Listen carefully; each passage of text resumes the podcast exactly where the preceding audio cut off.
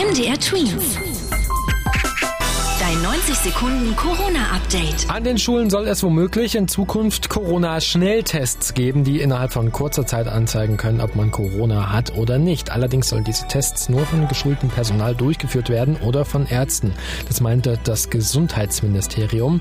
Schnelltests sind neben dem Impfstoff auch ein Hoffnungsträger, die Pandemie kontrollieren zu können, denn mit ihnen lässt sich auch schneller nachvollziehen, wie sich das Virus verbreitet.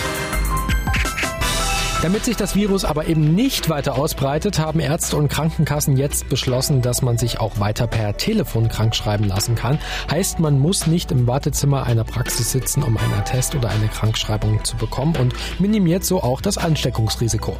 Normalerweise ist genau das notwendig, damit die Ärzte checken können, welche Krankheit man hat.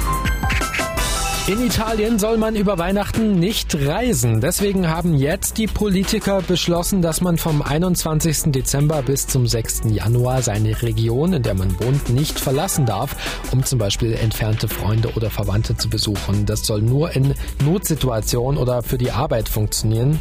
Damit will man erreichen, dass sich das Virus nicht im ganzen Land weiter verbreitet. MDR Twins. Dein 90 Sekunden Corona-Update.